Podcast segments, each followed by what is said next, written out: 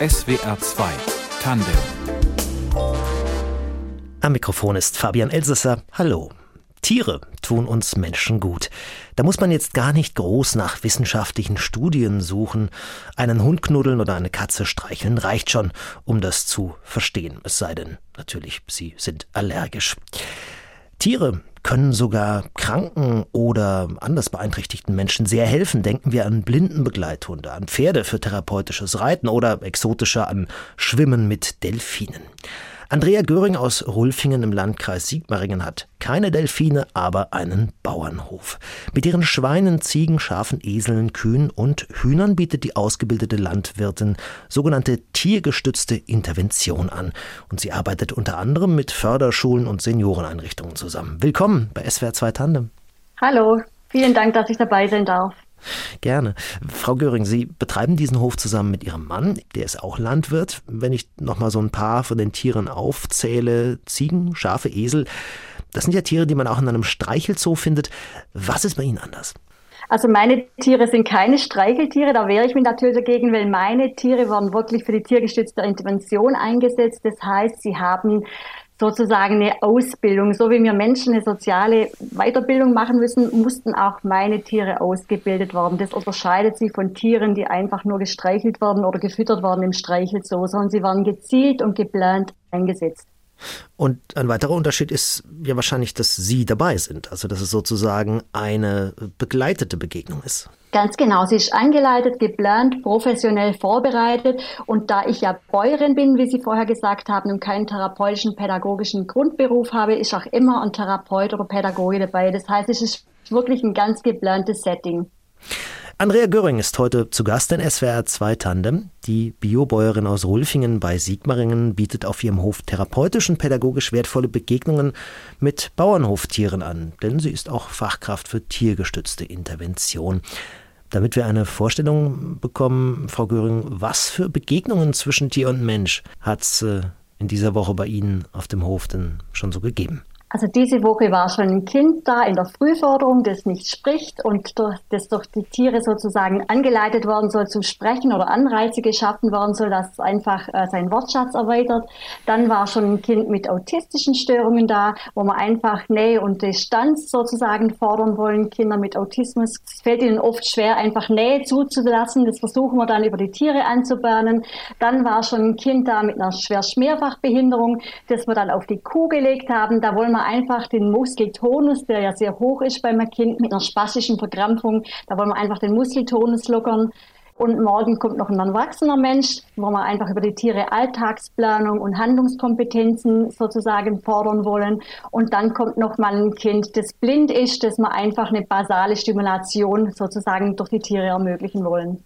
Das waren jetzt schon ganz viele Beispiele. Lassen Sie uns da mal vielleicht die einzelnen etwas genauer ansehen, zum Beispiel das mit dem Kind, mit den Spastiken, dass sie auf eine Kuh legen. Was genau passiert da dann?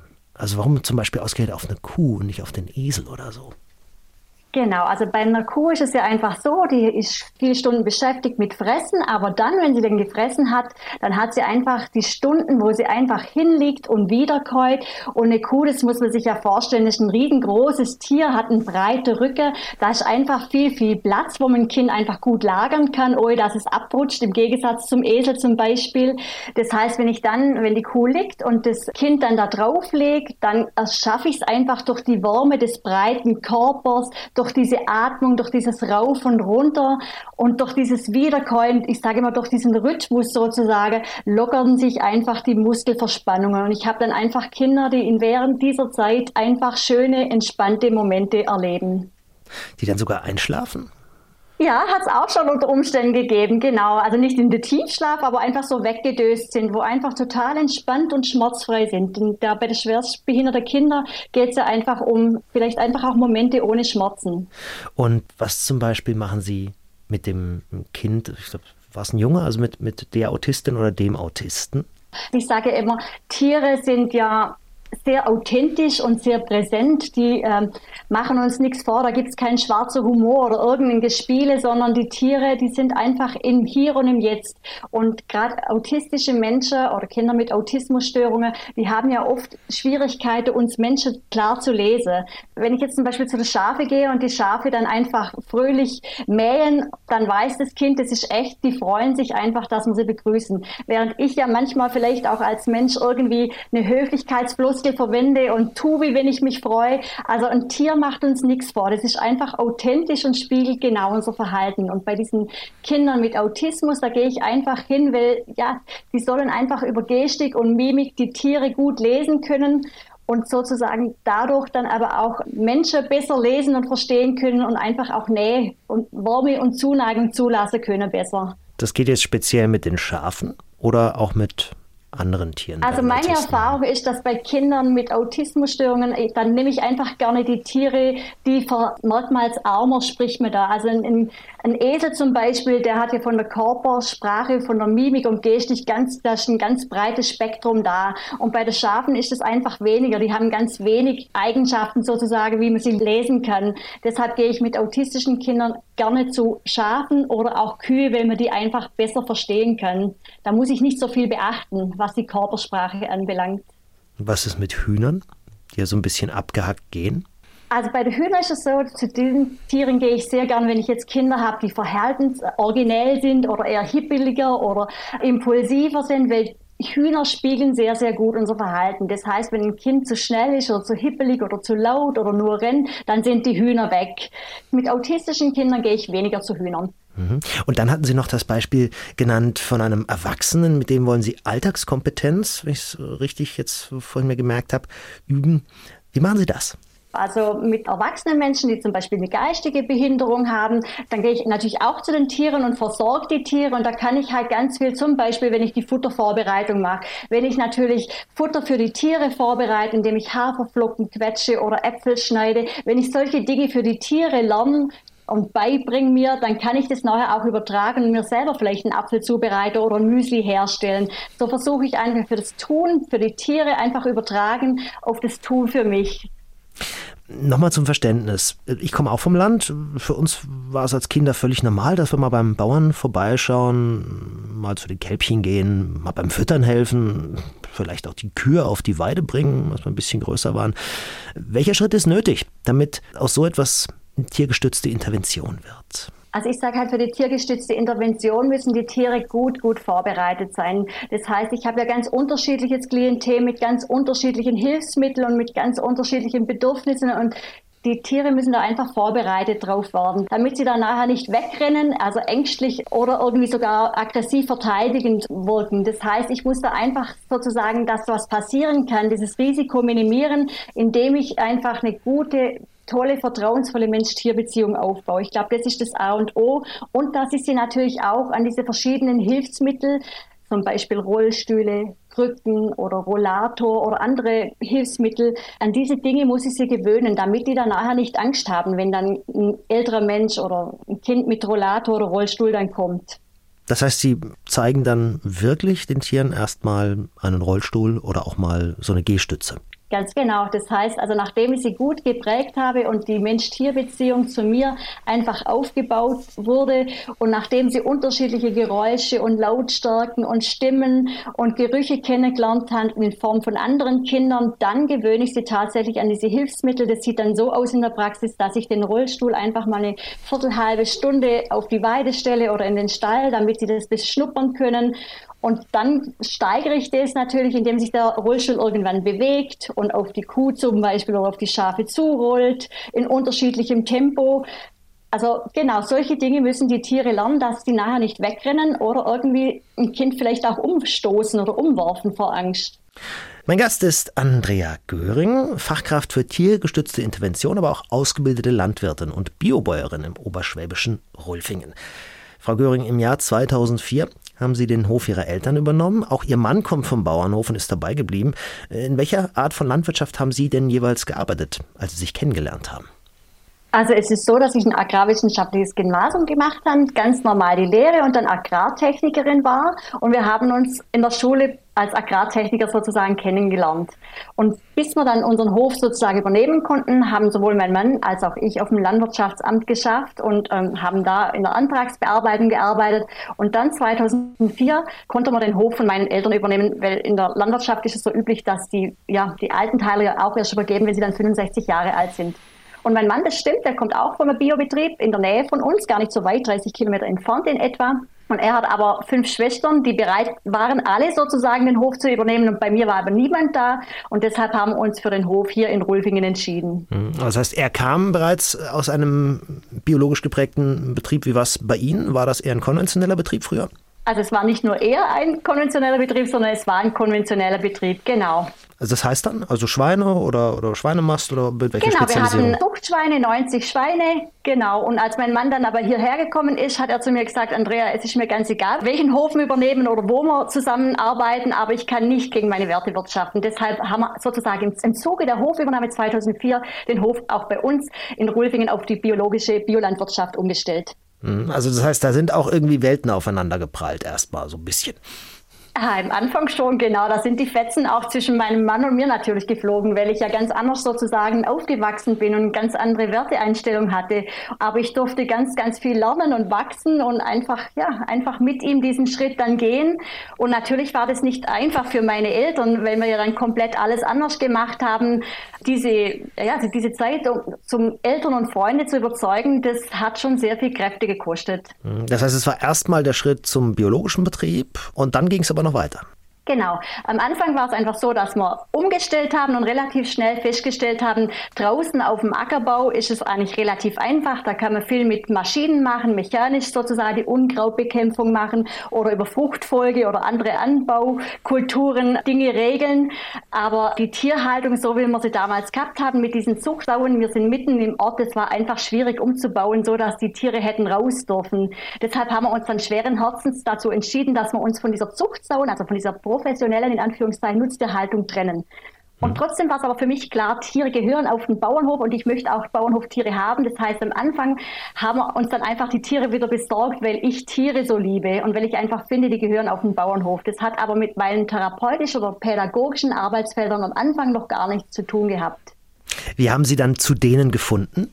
Ich sage immer, ich glaube, die Idee wurde mit der Geburt von meinen Kindern geboren. Weil meine Kinder, ich habe da einfach gemerkt, wie toll das ist, meine Kinder, wie die aufwachsen dürfen mit Tieren und wie sie einfach erleben, wie Lebensmittel produziert werden. Und ich habe immer gedacht, dieses Wissen würde ich einfach gern auch anderen Kindern mitgeben. Weil dieser selbstverständliche Kontakt zwischen der Bevölkerung und der Landwirtschaft ist ja verloren gegangen. Und mit ihm nicht nur das Wissen, wo unsere Lebensmittel herkommen und wie die erzeugt werden, sondern auch so die Verbundenheit zu unserem Bauernhof. Bauernhof. Wer weiß denn schon noch, was für tolle Fähigkeiten und Talente unsere Bauernhoftiere haben? Und das war dann so der erste Schritt, dass ich gesagt habe, ich möchte einfach andere Gruppen, andere Kindergartengruppen, andere Schulklassen auf den Bauernhof einladen. Das heißt, es hat angefangen mit diesem klassischen Lernen auf dem Bauernhof. Und wie haben Sie sich dann professionalisiert in Richtung tiergestützte Intervention? Es war dann einfach auch parallel so, dass ich nicht nur Nachfrage von Regelschulen und Regelkindergärten hatte, sondern auch ganz viele Behinderteneinrichtungen auf mich zukamen und gefragt haben, ob sie nicht den Bauernhof besuchen durften und mit mir ein Thema sozusagen arbeiten durften, zum Beispiel vom Korn zum Brot oder Kartoffelernte. Und gerade bei diesen Kindern habe ich einfach gemerkt, wenn wir dann noch zum Schluss zu den Tieren gegangen sind, wie toll Kinder mit Behinderung über die Tiere einfach gefordert werden. Da waren solche Schlüsselerlebnisse, wie dass plötzlich Kinder, die laut und hibbelig waren, einfach leise wurden, achtsam und einfach sich selber zurücknahmen. Oder aber auch andersrum, dass Kinder, die ängstlich und zurückhaltend waren, plötzlich Mut entwickeln zu den Tieren und zu sich selber dann einfach auch wieder. Da habe ich dann einfach gedacht, ich möchte es nicht bei diesem klassischen Lernen auf dem Bauernhof belassen, sondern ich möchte mich da professionalisieren, habe dann die Fachkraftweiterbildung für tiergestützte Therapie und Pädagogik gemacht. Und damals war das noch sehr, sehr hundelastig. Ich war im Kurs mit 18 Hundebesitzern und zwei wollten mit Pferden arbeiten. Und dann habe ich gesagt, ich möchte es auch mit Bauernhoftieren machen und habe diese Inhalte sozusagen runtergebrochen auf meine Bauernhoftiere. Das heißt, es gab da richtige Kurse. Mhm das äh, bedeutet ja, es gibt sie offenbar schon etwas länger, die tiergestützte Intervention. Genau. Die Seit tiergestützte wann? Intervention ist zwar noch ein sehr junges Berufsfeld, aber nach und nach entwickelt sich so ein Bewusstsein und in Deutschland gibt es auch fast in jedem Bundesland sozusagen Institute, wo man solche Fachkraftweiterbildungen machen kann und meistens unterscheiden sie sich einfach im Schwerpunkt, welche Tierart sozusagen daher im Berufsfeld eingesetzt werden soll. Damals war ich aber im Institut, wo mit Hunde gearbeitet hat und habe dann diese Hundeinhalte in Anführungszeichen auf Bauernhoftiere umgewandelt. Hm, was denn für Hundeinhalte zum Beispiel? Also ich sag mal so, ich werde jetzt wahrscheinlich einem äh, Schaf nicht beibringen können, dass es Stöckchen holt. Genau, also ich finde das Wichtigste in dieser Fachkraftweiterbildung ist einfach, dass wir Menschen lernen, wie funktioniert denn Lernen bei uns Menschen, wie funktioniert es beim Tier, was sind Stresssymptome für uns Menschen, was beim Tier, wie kommunizieren wir Menschen und wie das Tier, so dass wir das dann gut anwenden können. Und so wie natürlich Hunde eine Weiterbildung brauchen, so brauchen natürlich auch Bauernhoftiere eine Weiterbildung, habe ich ja schon angesprochen. Haben Sie erzählt, richtig, ja, genau. Genau. Was fällt denn alles unter den Sammelbegriff tiergestützte Intervention? Das ist ja ein recht offener und ich glaube auch kein geschützter Begriff. Also der Begriff tiergestützte Intervention ist eigentlich der Überbegriff über alles tiergestützte Arbeiten.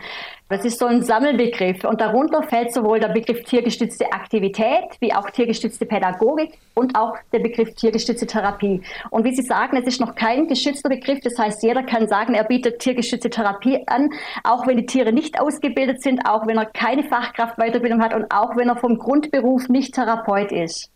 Und deswegen sind bei Ihnen auch immer Therapeuten dabei. Was für Therapeuten sind das dann? Also Ergotherapeuten oder Schulbegleiter oder wer kommt Also da das ist ganz unterschiedlich. Je nach Einrichtung kommen dann Ergotherapeuten mit oder auch Physiotherapeuten. Das ist ganz, ganz unterschiedlich. Und wie waren, also Sie haben vorhin schon gesagt, als Sie den ersten Schritt gemacht haben, von diesem Zuchtsaubetrieb hin zum Biobauernhof, da haben sich Ihre Eltern schon so ein bisschen, naja, gegrämt oder mussten das erstmal für sich verarbeiten. Wie waren denn dann die Reaktionen? Reaktionen nicht nur von ihren Eltern, sondern auch so vom dörflichen Umfeld, als sie dann das noch weiter in eben Richtung tiergestützte Intervention entwickelt haben. Also, also sind, sie da gleich ernst, sind gleich ernst genommen worden? Nee, genau. Es galt einfach viel Aufklärung. Am Anfang hat wirklich jeder gedacht, wie sie gesagt hat, streichet so. Was macht die Frau Göring da? Das ist irgendwie die Leute vom Dorf sind natürlich kommen mit ihren Kindern wegen und haben einfach auch füttern und streichen wollen. Und das Füttern und Streichen habe ich gleich mal unterbunden, weil ich ja nicht geprägte Tiere haben will, sondern weil meine Tiere ja nicht auf Futter oder Nachfutter eingesetzt werden, sondern einfach ganz gezielt und geplant. Das heißt, es galt einfach viel Aufklärung, aber in der Zwischenzeit, ich glaube, das sind auch, also nicht nur meine Eltern, sondern auch ganz viele vom Ort einfach stolz, dass es so ein toller Begegnungs- oder Lebenslernort hier in Rulfingen gibt. Wer arbeitet da alles mit inzwischen?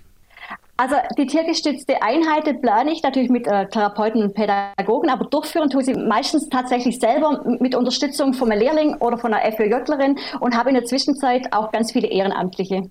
Andrea Göring aus Rolfingen ist Biobäuerin und Fachkraft für tiergestützte Intervention. Heißt, sie bringt kranke und alte Menschen, aber auch Menschen mit psychischen Beeinträchtigungen, mit geistigen oder mit körperlichen Behinderungen mit Bauernhoftieren zusammen, die sie vorher regelrecht ausgebildet hat für solche Begegnungen. Äh, Frau Göring, wie sieht das eigentlich mit Demenzkranken aus? Ich glaube, auch die kommen, glaube ich, zu Ihnen. Ne? Was machen Sie dann genau mit denen? Wie können Sie denen helfen? Ich sage immer, diese jetzige ältere Generation, die ist ja häufig noch mit Tieren oder zumindest ländlich aufgewachsen. Das heißt, wenn die dann auf den Bauernhof kommen und sozusagen diese kleinbäuerliche Tierhaltung bei mir erleben, dann sind die wieder voll da und voll präsent und erinnern sich einfach wieder Menschen mit Demenz haben ja oft Schwierigkeiten, im Jetzt und im Hier zu sein, haben da einfach Einschränkungen. Aber wenn sie dann von früher erzählen dürfen oder ins Tun kommen, dann sind die wieder voll da und können sich an Sachen erinnern. Das ist unglaublich. Ich habe immer das Gefühl, wie wenn da im Kopf so ein Schalter aufginge oder rumginge und dann erzählen die, wie die Tierhaltung früher war und wie anstrengend die Arbeit war und wie mühevoll diese Tage waren. Und auch wenn wir jetzt einfach für die Tiere dann einfach ins Tun kommen und Futter herstellen oder wenn wir die Tiere striegeln und pflegen, dann sind die einfach präsent und können sozusagen aus Erfahrungen schöpfen und erzählen, dass sie früher die Kühe auch gestriegelt haben oder auch versorgt haben. Also ich kann da sozusagen auch die Ressourcen stärken, die Motorik fordern, die Wahrnehmung fordern und einfach diesen Menschen das Gefühl vermitteln, dass sie gebraucht werden, dass ihr Wissen wichtig ist und dass sie dazugehören und dass sie nicht irgendwie Last sind, sondern dass sie einfach ja, sich einbringen können und einfach hilfreich sind in diesen Stunden. Mhm. Und wie, sag ich mal, wie nachweisbar sind die Erfolge solcher Begegnungen? Also bei älteren Menschen mit Demenz ist es tatsächlich oft so, wenn die dann nachher wieder in ihre Busse einsteigen und ich frage dann die Person, wie war es denn bei der Kuh Paula, war doch wirklich schön, dann kann es natürlich auch mal sein, dass sie sagen, bei welcher Kuh? Also und sich dann schon wieder im Bus nicht mehr dran erinnern. Also ich glaube, bei älteren Menschen mit Demenz darf man da nicht denken, dass das alles nachhaltig ist und dass das alles nachhaltig wirkt und dass die da noch ganz lange berichten können. Aber ich gebe dann oft irgendwelche Federn oder Wolle oder irgendwas dann mit in die Tagespflegen oder in die Einrichtungen. Und wenn man das dann nochmal nachbearbeitet oder mit Fotos oder Filmen, dann kann man wieder Kommunikation anregen und Erinnerungen wecken. Und auch beim Kindern mit Einschränkungen oder Behinderung ist natürlich so, ich kann die Behinderungen nicht wegzaubern, aber in diesen Momenten, wo die Kinder dann da sind, kann ich natürlich viel bewirken.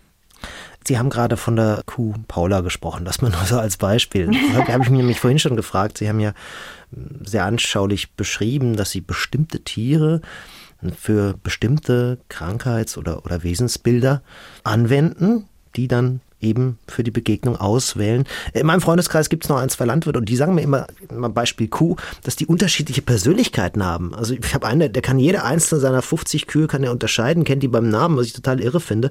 Beschreiben Sie doch mal ein paar Ihrer tierischen Mitarbeiter, die Sie besonders markant finden. Also da wären wir wieder bei der Kuh Paula, die ist so mein, ach, ich weiß auch nicht, mein Krafttier einfach, weil die so toll ist. Die ist so langsam und gelassen und so ruhig in ihren Bewegungsabläufen, dass ich einfach weiß, ich kann auch mit Kindern mit schwer Mehrfachbehinderung rein, da passiert nichts. Die ist einfach so liebenswert. Und wie gesagt, wenn man da ein Kind drauf lagert, da habe ich schon die tollsten Momente erlebt. Aber auch die Schafe, ich sage immer, die Schafe sind so die Königstiere der tiergestützten Therapie, weil ihre Kontaktaufnahme so sanft und so ruhig und so gelassen ist. Also ein Schaf würde nie beißen oder zwicken oder treten, sondern die kommen einfach her und beriefen erstmal das Fremde und erst dann folgen so zarte Mundbewegungen. Das heißt, zu den Schafen kann ich einfach mit Kindern, die ängstlich sind oder Prothesen haben und deshalb ein unsicherer Stand, da kann ich einfach mit Kindern reingehen, die ja einfach viele Ängste oder unsicher sind und äh, einfach Kontakte oder Nahkontakte anbahnen, ohne dass was passieren kann.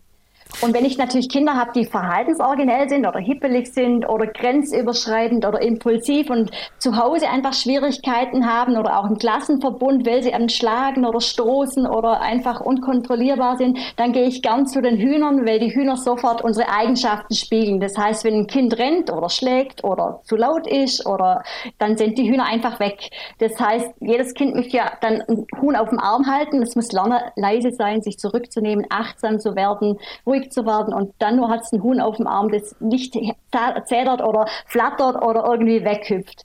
Und so hat jedes Bauernhoftier aber eigene artspezifische, typische Eigenschaften. Und nach dieser Vielfalt wähle ich eben sozusagen aus, je nachdem, welches Klientel ich habe, so suche ich dann meine Tiere aus, die ich dann einsetze.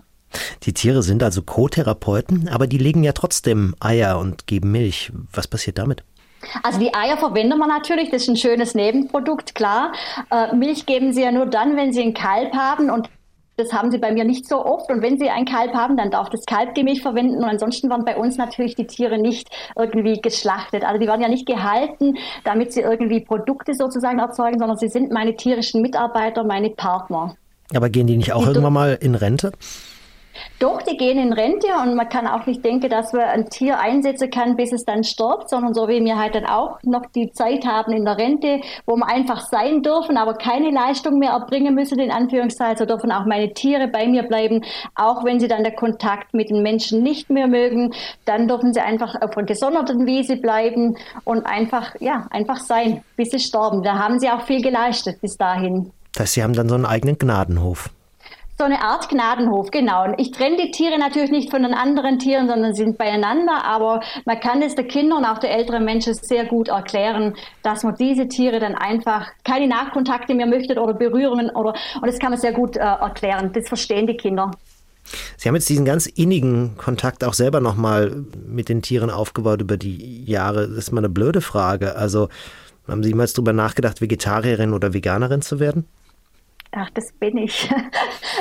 Das bin ich. Also Veganerin nicht hundertprozentig, aber Vegetarierin schon. Aber ich, also ich glaube, die Entscheidung muss jeder für sich treffen. Aber ich habe halt irgendwann gemerkt, dass die Tiere, wo so toll mitarbeiten ähm, und so tolle Charaktereigenschaften haben, dass ich die natürlich nicht mehr schlachten kann. Und wenn ich jetzt zum Beispiel nochmal auf die Kuh Paula bezogen, meiner Kuh Paula so eine Charaktereigenschaft zuspreche, Warum dann nicht den anderen Tieren? Wie kann ich das sozusagen differenzieren? Wo mache ich da den Unterschied? Also ich kann das für mich nicht mehr, aber das muss jeder für sich selber entscheiden. Mhm. Aber das heißt, wie geht es Ihnen an den Rückblicken damit, wenn Sie so an die, an die alte kommerzielle Zuchtsauenhaltung denken? Also da, damit kann ich gut leben. Das war einfach ein Lebensabschnitt. So wie es draußen in der Natur auch ist, so ist auch bei uns Menschen ein Wachsen, Werden und Reifen. Das heißt, man kann sich ja auch entwickeln und Dinge oder Meinungen oder Werte ändern. Und das war halt bei mir jetzt der Fall. Ich durfte durch das Kennenlernen von meinem Mann aber in diese Richtung wachsen und ganz viel lernen und glaube, dass es jetzt ein guter Weg ist. Sie hören SWR 2 Tandem. Mein Gast Andrea Göring bietet auf ihrem Biobauernhof in Rulfingen sogenannte tiergestützte Intervention an, pädagogisch und therapeutisch wertvolle Begegnung mit Tieren. Da hängt natürlich auch noch ein Bauernhof hinten dran. Äh, Frau Göring, wie viele Hektar haben Sie eigentlich? Was machen Sie mit den Felderträgen? Wir haben 120 Hektar Ackerbau, genau, und 20 Hektar Grünland. Ähm, auf diesen Feldern bauen wir auch ganz exotische Sachen an, wie Urgetreide, Emmer und Dinkel, aber auch so Dinge wie Linsen, Lupinen, ähm, Kartoffeln und seit vier Jahren auch Hanf. Und ähm, wir haben einen kleinen Hofladen, ein kleiner Teil direkt vermarktet und der andere Teil geht über Erzeugergemeinschaften raus. Also das heißt, davon kann man dann schon leben. Genau, also unsere Betriebszweige, sozusagen dieser Ackerbau und auch meine pädagogischen und therapeutischen Arbeitsfelder, die ergänzen sich und wir können davon leben, ja. Denn äh, ich sag mal so, also Mitte der 80er, da konnten auch herkömmliche Bauernhöfe überleben, wenn sie vielleicht 15 Hektar, 10 Kühe und 20 Schweine hatten. Wenn sie dann noch Zuckerrüben dabei hatten, dann ging das sogar ganz gut. Und dann äh, irgendwann kam diese Devise Wachse oder Weiche. Ne? War, glaube ich, so ein, so ein Spruch der CSU, da glaube ich überwiegend in, in Bayern. Wie ist denn das heute? Also ich glaube, die Tendenz ist immer noch so, so dieses Wachsen oder Weichen, das ist leider immer noch so der Fall. Und ich bin aber dafür, dass man sich überlegt, auch als Landwirt oder Landwirtin, ähm, dass man Einkommenskombinationen schafft, dass man nicht nur versuchen, über Fläche zu wachsen oder über Tierhaltung, sondern aber der Bauernhof, sage ich immer, ist eine Schatzkammer, dass man immer versucht, solche Arbeitsfelder wie ich jetzt zum Beispiel zu integrieren und dabei auch Einkommen zu generieren. Und ein Bauernhof, da ist ja sehr, sehr viel möglich, ob das jetzt Hofladen ist oder Hofcafé oder eben solche therapeutischen Arbeitsfelder wie ich. Ich glaube, da muss einfach ein Umdenken passieren. Oder Ferienwohnungen, ist auch ganz beliebt. Was, was muss genau, der, Ferienwohnung auch. Ja, was, was muss ein Hof mitbringen, um Angebote für die äh, tiergestützte Intervention, wie Sie sie machen, machen zu können?